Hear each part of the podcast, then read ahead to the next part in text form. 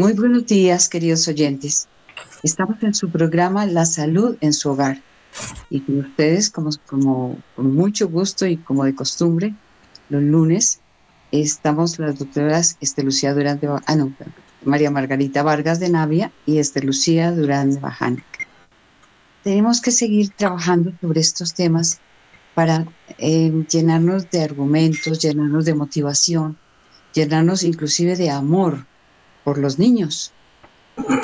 Definitivamente, en la misma Sagrada Escritura en Mateo 18, 2, 7, del 2 al 7, hay un pasaje bellísimo, me encanta que siempre estemos recordando cuánto ama Jesús a los niños y por lo tanto a los adolescentes, los que estamos, los que están, digamos, en esa etapa de paso de la niñez a la, a la vida adulta.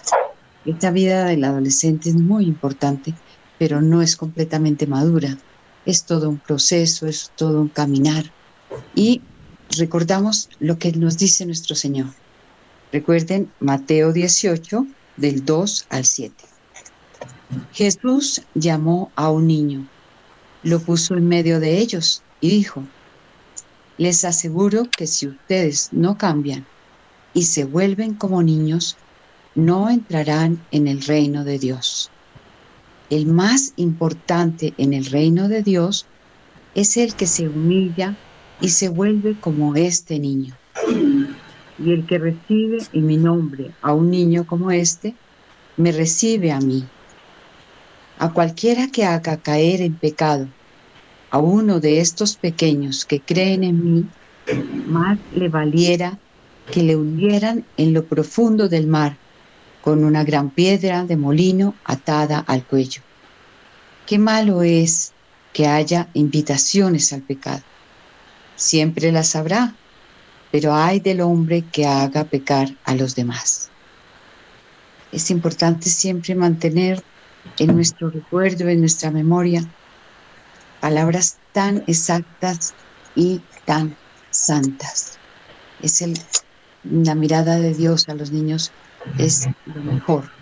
Por eso todo lo que se refiere a la vida en sus primeras instancias es de conservar, de luchar, de defender constantemente.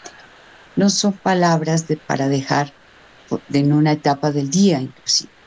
Son etapas para acompañarlas constantemente en nuestro corazón. Entonces, con estas palabras vamos a iniciar puntos importantes que tenemos que observar sobre todo lo que estamos tratando de esta mirada de ideología de género que es muy amplia. Con la doctora María Margarita vemos que la ideología de género se metió en muchos aspectos, en muchos lugares y en instituciones que son el gran, del gran valor que dijéramos que son la educación de los niños. Entonces, en esto de la educación de los niños nos pusimos a ver que hay realmente buenas razones, y son unas 10 buenas razones y quizás más, para oponerse a la educación sexual en los colegios. Entonces, con la doctora María Margarita vamos a observar estas razones y nos gustaría mucho que ustedes las anoten, porque son de no olvidar. Con esto podremos hablar con las personas con más propiedad y defender mejor lo que queremos nosotros llegar a ustedes la gran responsabilidad que se tiene en la educación y especialmente en la familia, en la figura de los padres, esa imagen que debe quedar en los niños y que queda en los niños para toda la vida. Pero en lo que se dice, lo que se hace, el modelo de los padres y su acción oportuna es muy importante. Entonces, deben ustedes tomar atenta nota. Entonces, doctora María Margarita, adelante con estos temas. Bueno, muy querida, muy buenos días, queridos oyentes. Entonces, en resumen, como lo habíamos visto, vamos a hacer como ya un recuento de todo lo que hemos hablado. Y vemos que la ideología de género es una forma de marxismo cultural. Que busca busca imponer como una narrativa como una narrativa única sobre la identidad de género y la, y la orientación sexual. Porque está limitando la libertad de expresión y de religión. Por eso la ideología de género va a jugar un papel muy importante en la identidad de género y por eso es importante respetar y saber nosotros qué es lo que nos está a nosotros diciendo con esta ideología de género. Entonces yo quisiera hacer un énfasis sobre todo en la familia, eh, porque la familia, según la estructura originaria, eh, donde existe un papá, una mamá, porque hay un varón y una mujer iguales en dignidad, distintos y complementarios, donde hay hijos que brotan naturalmente del abrazo amoroso de los padres, esa apertura prolongada que prolonga el amor de los padres en los hijos, donde hay hermanos, hay abuelos, hay tíos, hay primos, bueno, etcétera, todo lo que compone esta familia, este sistema familiar que es papá, mamá, hijos y luego eh, la, la, familia extensa que vienen a ser los abuelos, los tíos, eh, los primos, todo esto que va haciendo que se construya estas familias y que la ideología de género está tratando de destruir estas familias. Su interés principal es acabar con la familia, porque si se acaba la familia se acaba el núcleo de la sociedad. Eh, y fíjense que Dios pensó desde toda la eternidad en construir esta familia. Por eso creó un hombre y una mujer para que ellos pudieran ayudarlo a Él en esa creación, por se llama procrear. Estamos ayudándole a Dios a, continuar su, su creación pensada desde toda la eternidad. Entonces, lo único que Dios quiere es el bien del hombre y por eso pues ha inventado la familia aunque la ideología de género intenta destruirla, la fuerza de la naturaleza y de la gracia de Dios pues es mucho más potente. Muchas veces nos asustamos de que, eh, de que estamos en un mundo, que el mundo se está acabando, que se acabaron los valores, que se acabaron los principios, que no hay nada. Pero sabemos que por encima del mal, pues siempre va a estar el bien. Y, y la fuerza del bien siempre está sobre la fuerza del mal. Por eso la familia necesita la redención de Cristo.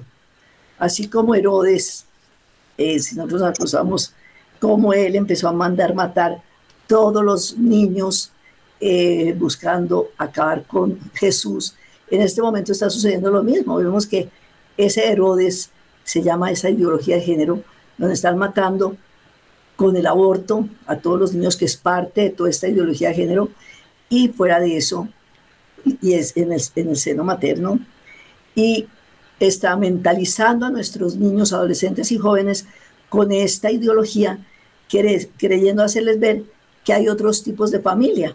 Entonces, que familia es cualquier cosa. Familia es dos papás, familia es dos mamás, familia es el papá y un perro, familia es, eh, mejor dicho, ya vimos la otra vez que habían 152 géneros diferentes. Entonces, todo esto nos está haciendo creer que es la, la maravilla. ¿Dónde nació el Señor? En una familia. Estaba San José y María. Y santificó los lazos familiares.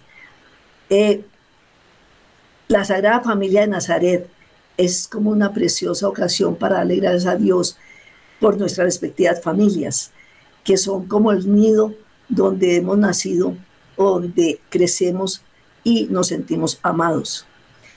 Eh, es ocasión para pedir por las familias que atraviesan dificultades, porque pues sabemos que los matrimonios también se están acabando, se divorcian, se separan, y quienes son los que sufren, los niños. Entonces, eh, no, no los llenemos de, cosas materiales, eh, mientras nosotros estamos eh, trabajando y, ellos están con todas estas tecnología que está también ayudando a destruir a nuestros hijos. Yo creo que papá y mamá tenemos unas grandes responsabilidades de, para que nuestros hijos y nuestras familias no caigan en esta ideología de, género.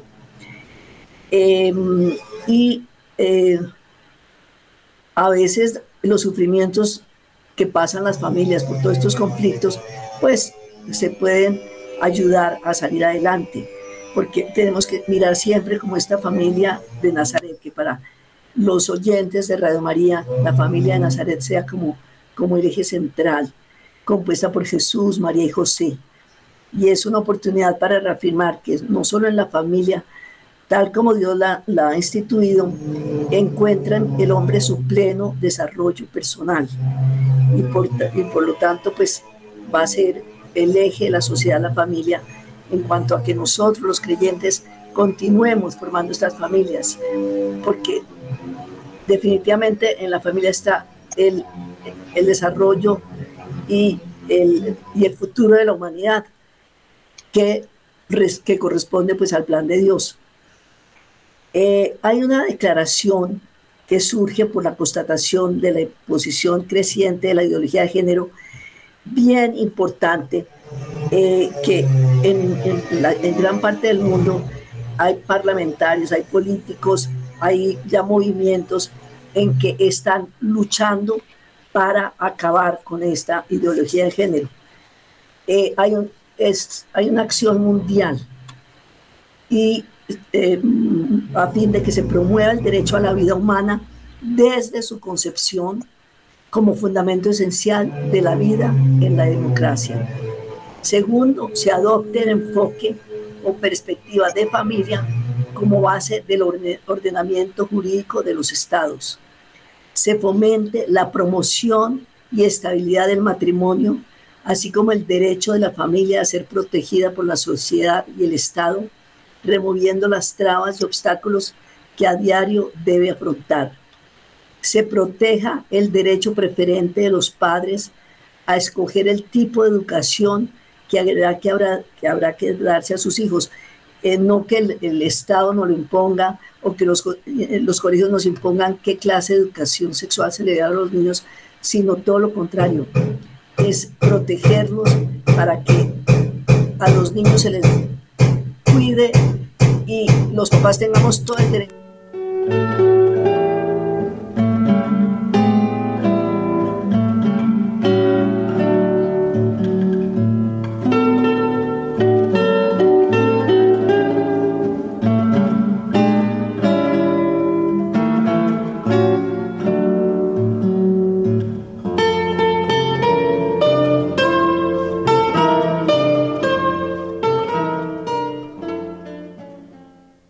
Continuamos viendo estos puntos tan importantes. Eh, también que se proteja el derecho preferente, ah, bueno, ya lo hemos visto, se facilite ejercer el derecho a la maternidad, muy especialmente en aquellos lugares donde las madres se encuentran con grandes obstáculos, así como en aquellas sociedades que poseen tasas de, de fecundidad por debajo de la indispensable reposición generacional. Se exija que las ayudas al desarrollo y la cooperación se produzcan con absoluto respeto a la soberanía de los países receptores. Se hará público cuando las ayudas al desarrollo y la cooperación se condicionen imponiendo políticas antifamilia o ideología de género. Se dará conocimiento de las organizaciones y connacionales que reciban dinero foráneo para impulsar cambios en nuestras normas legales fomentando acciones contra la vida y la familia, porque los estados eh, mundiales eh, mandan plata al, tercer mundo para obligar que, todos estos gobiernos eh, promuevan esta ideología de género. Entonces, prohibir eso y denunciarlo. todo esto es tan importante porque la ideología de género puede ser perjudicial y, es perjudicial para los niños y para los jóvenes. Y por esto esta ideología sugiere que eh, haya un cambio total que lleve a los jóvenes y a los niños a tener valores, principios totalmente diferentes de lo que nos están imponiendo esta ideología de género.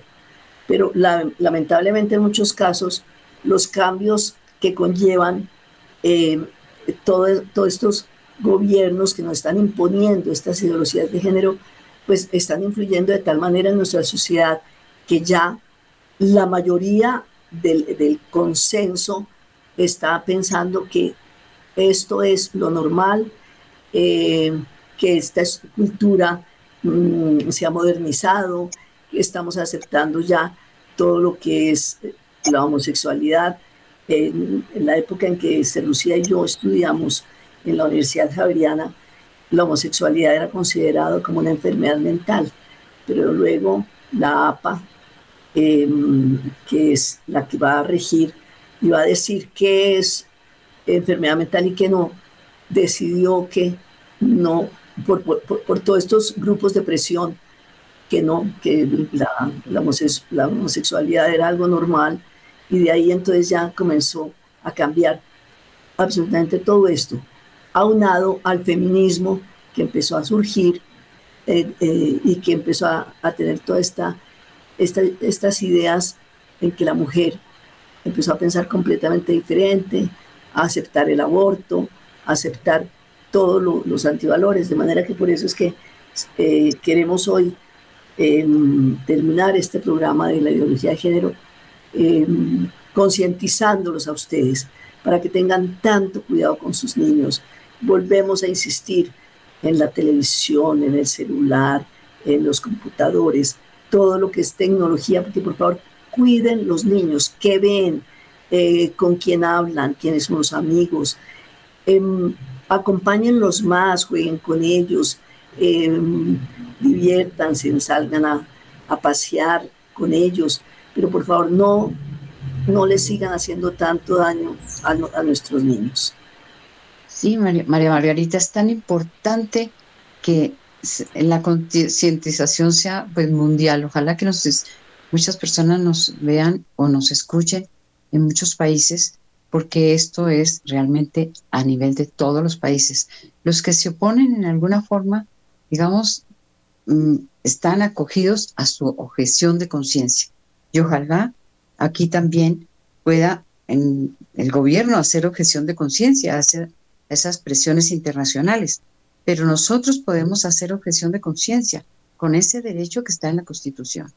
Entonces tenemos 10 buenas razones. Ustedes tienen que tener ya listos lápiz y papel o esfero y para poder anotar yo mm, voy diciendo mm, con, puntualmente el primer punto esencial es una lo que tú dices el derecho y la responsabilidad de enseñar en una educación llena de valores morales y una sexualidad bien orientada es de los padres.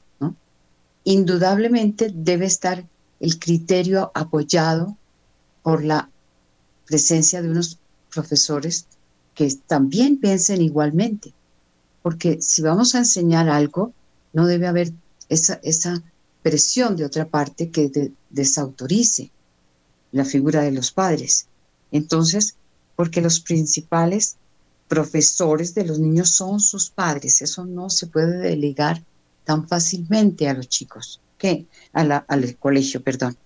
Es el derecho de los padres, es su responsabilidad de enseñar valores morales en, este tema de la sexualidad a sus hijos.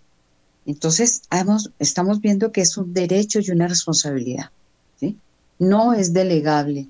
Esto es primero los padres y la el contenido debe ser mm, definido por los padres, trabajado por ellos mismos, que eh, nosotros, como en esto sí, digamos, tenemos que tener muchísimo cuidado, también como psicólogas, cuando también dictamos conferencias para padres de familia, profesores y gente, personas en general, que haya una unidad de criterio, porque no podemos dar a los pequeños criterios diferentes y están confundidos. Están confundidos a tal punto que eh, absorben ya las redes sociales y todo lo que está de moda, coge a los chicos y les, les eh, dice lo que le provoca los jóvenes por, por esa, esa etapa de, rebeldía, esa etapa de, de, estar saliendo de casa, tratar de independizarse, pues realmente toman todo esto que les viene de afuera. Entonces ustedes anoten allí realmente lo primero es, es el derecho, responsabilidad de los padres, tiene que haber unidad de criterio con el colegio. Esas clases de educación sexual en los colegios realmente está lo que está pasando es que ignoran las diferencias que tienen los niños entre sí. O sea, no se puede explicar temas de tal naturaleza y tan delicados que se acabe con el pudor natural de los niños. Y muchas veces los niños no están acostumbrados a que sea un tema que se dicta, digamos, para todos en forma igual. Es un tema muy personal, es un tema que deben ir los padres con mucho cariño, paso a paso. Viene desde el ejemplo de los padres en el hogar. Y entonces ese pudor natural de los niños no se está respetando. A los niños en las materias académicas, por ejemplo, matemáticas, literatura, se les enseña según el nivel en que están, como si fueran áreas en que todo el mundo aprende por igual.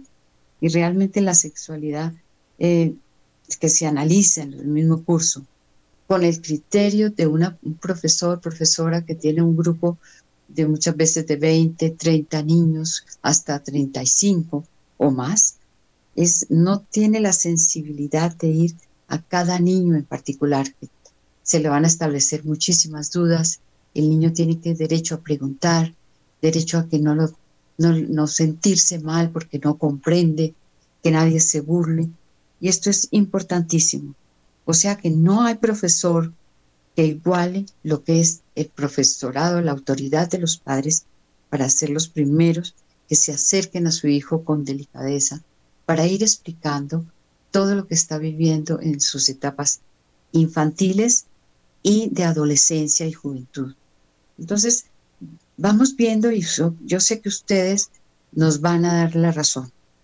No todos están preparados psicológica ni fisiológicamente. Muchas veces eh, las etapas de los padres están fuera de casa. Consideren ustedes, queridos oyentes, que padres fuera de casa, en manos de quién quedan. Bueno, muchas veces de los abuelitos. Y felicitaciones a los abuelitos porque pues tenemos este día de abuelitos y abuelitas. Todos ya están, formamos parte de esa, esa edad tan hermosa eh, pero realmente es necesario saber los temas en toda su magnitud. Son temas muy delicados que deben ser conocidos y en forma real y verdadera, no impuestos por una ideología de género. Ustedes se imaginan, es decir, se alcanzan a imaginar que esto esté en manos de las ideologías que están dañando y corrompiendo la juventud. Les hago esta pregunta. Si se necesita la educación, sí. Pero de, parte de quién? De quienes conocen en particular a sus hijos. ¿Y qué está pasando? Pues que se está delegando al, sin saber qué ocurre, qué ocurre, digamos, qué, qué ocurre a puerta cerrada. Ese sería un punto importante, porque tenemos primero, segundo y tercero. Ahí se nos dan dos puntos importantes el pudor natural de los niños en este segundo lugar y la obligación de los padres, ahí ustedes tienen que tomar atenta nota. Eh, lo que se enseña a puerta cerrada en esa clase de educación sexual nunca será conocido por los padres. Es absolutamente, eh, yo creo que el 99% no se han enterado qué les dicen a los niños. Esto es muy delicado, María Margarita. Esto, esto nos quita el sueño. Y el, estudiante realmente nunca le va a decir a sus padres porque no tiene las palabras, porque olvida quizás algunos puntos, pero el estudiante nunca, nunca tiene las palabras exactas, el, las, cómo se lo dijeron, si fue con burla, con chiste o con respeto, y las actitudes de los profesores. Nunca. ¿Y quién garantiza que personas que muchas veces no tienen una preparación real, verdadera, afectiva también. Sean las personas que dicen las cosas como queremos nosotros que se las digan. Ustedes hagan eco a esto. Entonces anoten y entonces los padres, si están presentes en esa clase de educación sexual, eh, que no les permiten, porque es una clase que muchas veces la dictan en, se meten un poco los temas en diferentes áreas tocan todo. Tocan la literatura, las matemáticas, la ciencia, la biología, la historia. Y entonces todo está allí, pero está eh, como al, al viento y los niños quedan completamente eh, con una información muy vaga, desorientados, y allí no comunican a sus padres qué les dijeron. ¿sí? Muchas, muchas veces esto eh, se enseña el sexo con una visión personal del profesor. Si él le parece moralmente algo, entonces se lo comenta a sus alumnos y nunca les va a decir lo que, lo que los padres quieren que se les diga a sus hijos en el aspecto moral, por ejemplo, en el aspecto de autocontrol, en el aspecto de, conveniencia o no de su propia salud física y mental. Esto es muy delicado y por eso continuamos para que haya eh, en los hijos, se enseñe, es, si, si, es que lo van a enseñar en los colegios, entonces, ¿por qué no permiten que estén los padres allí presentes? Eso podría ser. Si lo van a hacer, estamos aquí para escuchar cómo le dijeron las cosas a mi hijo, a mi hija, sean pequeñitos o sean mayorcitos.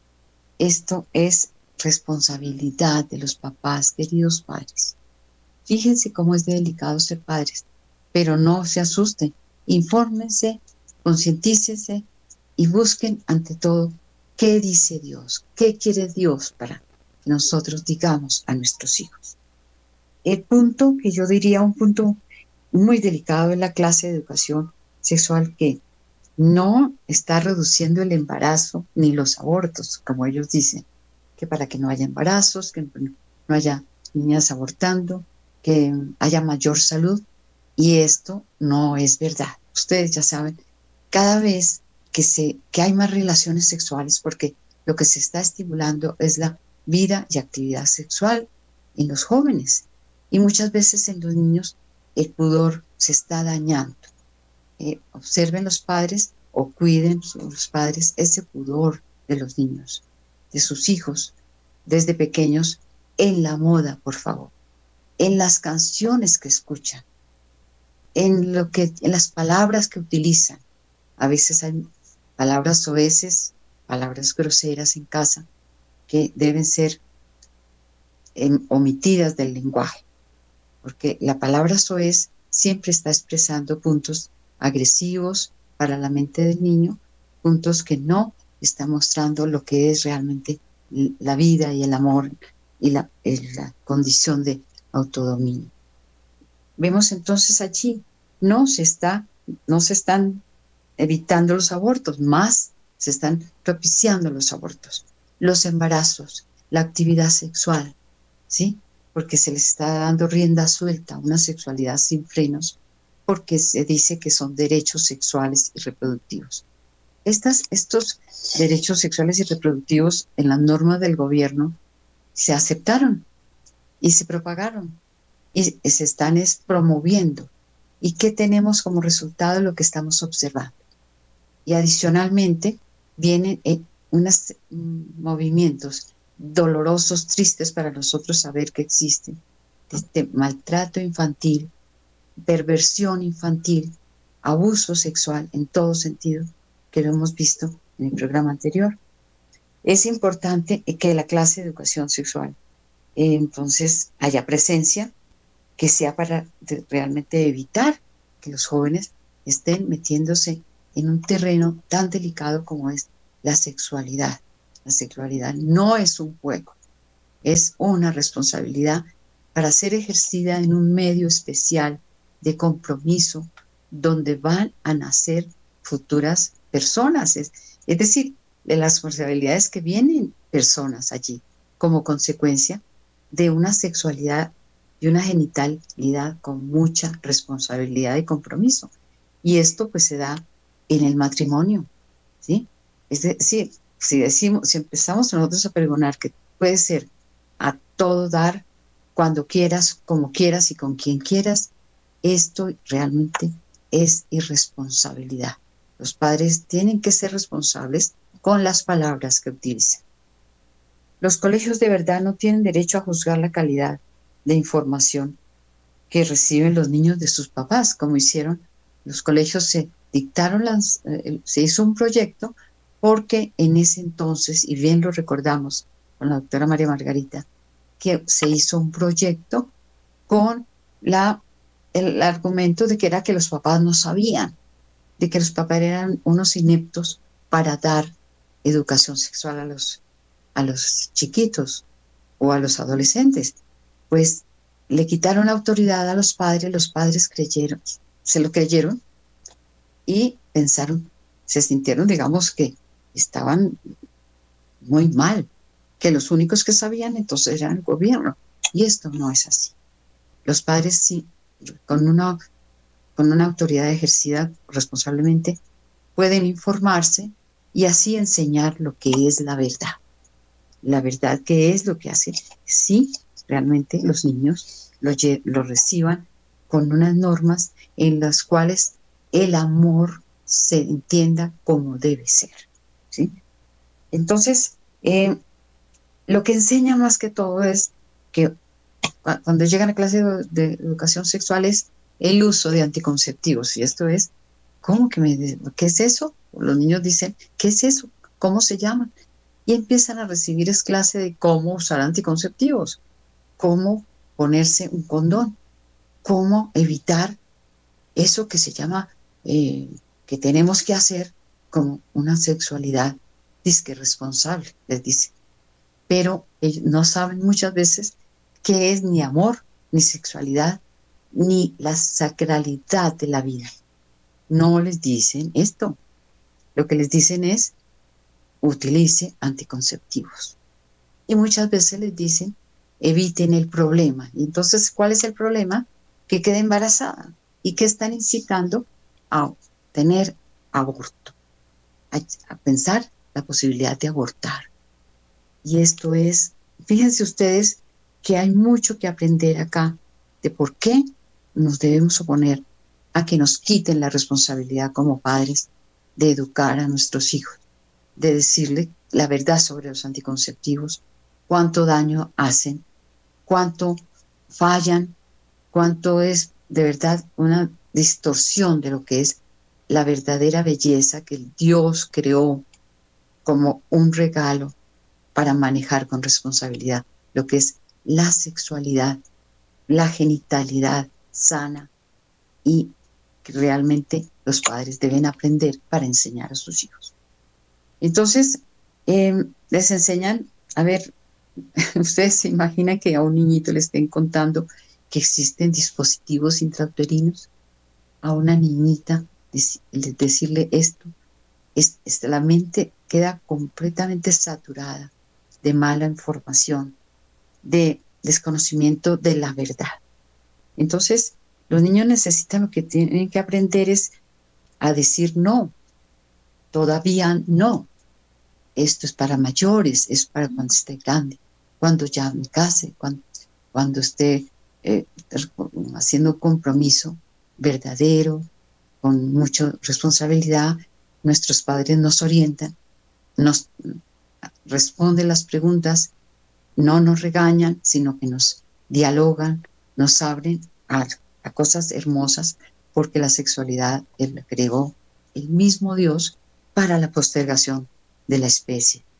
Entonces, no se puede enseñar educación sexual sin valores, queridos oyentes definitivamente los valores son lo que más está acompañando el desarrollo integral de la persona. Si hay una educación sexual sin valores y más bien una educación distorsionada con antivalores, los niños se van a afectar. Los niños se están afectando. Los niños están entrando, muchos niños en depresión, adolescentes también en depresión, muchos equivocados, cometiendo muchos errores que también afecta, digamos, lo futuro, digamos, decisiones matrimoniales. Entonces, es de, decirles que ellos son los que tienen que tomar la decisión. Son decisiones que son demasiado arriesgadas que tome un niño, una niña, un adolescente o un joven, porque es una decisión que implica el uso de la libertad pero la libertad siempre debe estar acompañada de la verdad. Recuerden, Cuando nosotros trabajamos el tema de la libertad, que tenemos que volverlo a tocar en algún momento, la verdad es la base de la libertad. Si a una persona le dicen mentiras, toma malas decisiones. Y si tiene efectivamente está afectado o lo están impulsando, lo están incitando, hay presiones externas, esto definitivamente es algo que lleva a decisiones completamente erradas y se está comprometida la vida total de la persona. Miren que esto es muy delicado. Los valores tenemos que es el valor de la verdad, la disciplina, que realmente haya una comprensión de lo que se está eh, trabajando. O sea, el papá, la mamá tienen que tener la paciencia de explicar, primero que todo, y lo que se está trabajando que sea comprendido por las personas, sea la edad que tengan y de acuerdo con su etapa evolutiva. No es lo mismo hablarle a un pequeñito que hablarle a uno mayor, adolescente, joven y ya en una etapa posterior, hacia los 20 años. Entonces, esto, esto, jóvenes católicos que me, que me escuchan, padres católicos o padres cristianos, o padres que puede que no tengan una creencia religiosa, por lo menos pensar que los valores deben estar acompañando la educación de los hijos en todo momento. Entonces, ustedes se han tomado nota, pueden tener los fundamentos para poder decirles a otras personas en sus conversaciones, en sus discusiones a veces familiares, decirles ¿Por qué no creen que es, con mayor valor, mayor belleza, una educación que va con un concepto sincero de amor verdadero y con un autodominio personal y una madurez? ¿Por qué, por qué, por qué están haciendo las cosas al revés? Yo creo que vamos ahí caminando, doctora María Margarita, perdóneme el tiempo, pero sí, no sé si nos dejarán ese tiempo para unas llamadas, pero necesitamos de verdad tener conciencia de que las cosas no pueden darse a puertas cerradas sin presencia de los padres. Que los padres después pueden quejarse. ¿Cómo se quejan si no estuvieron allí? O si no, tomaron la iniciativa de hacerlo con firmeza. Bueno, escuchamos, tal vez algunos oyentes eh, quieran comunicarse en forma cortita, pero pues nos dejarán algunos minuticos.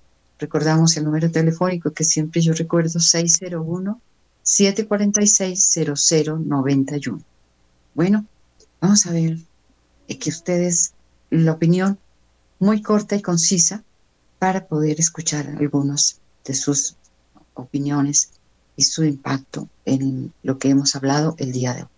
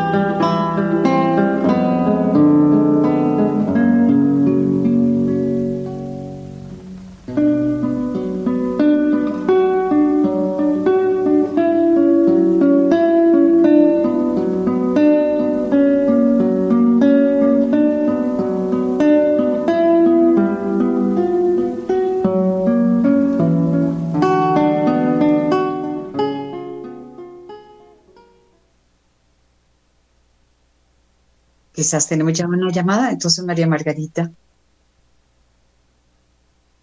Bueno, escuchamos. ¿Aló? ¿Aló? ¿Con quién hablamos? ¿Aló? Buenos días. Buenos días, ¿con quién hablo? Con Jairo Bustamante, doctora, buen día. Me saludarla. Buen día, don Jairo, nos encanta que esté con nosotros.